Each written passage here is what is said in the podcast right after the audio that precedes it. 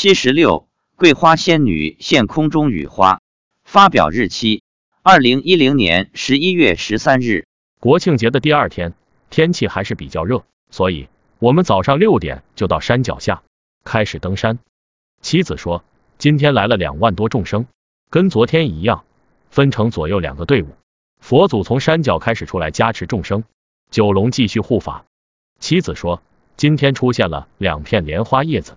在众生的脚底下，我开始以为是每个众生脚踩两片莲叶，后来问明妻子不是这样，是两片巨大的莲叶，众生都站在莲叶上，左边一万众生站一片莲叶，右边提高班的众生站一片莲叶，所以今天的情形是莲叶在飘，从山脚下往山上飘，又随着我们从山上往山下飘，而众生不用走路，就跟坐船一样，众生站在莲叶上，听我们持诵大悲咒。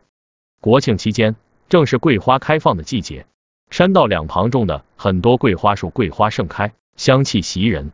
因为昨天有众生喜欢闻路边的桂花香味，因此今天出现了四名桂花仙女，一路上给两万众生撒桂花，极乐世界空中雨花的情景再次出现。妻子说，这四名桂花仙女是观音菩萨请来的，是从天上下来的，他们一开始就来了，一开始就给众生撒桂花。一直不停的下雨花，直到山脚下才结束。妻子说，桂花仙女还专门往我们身上抛洒桂花。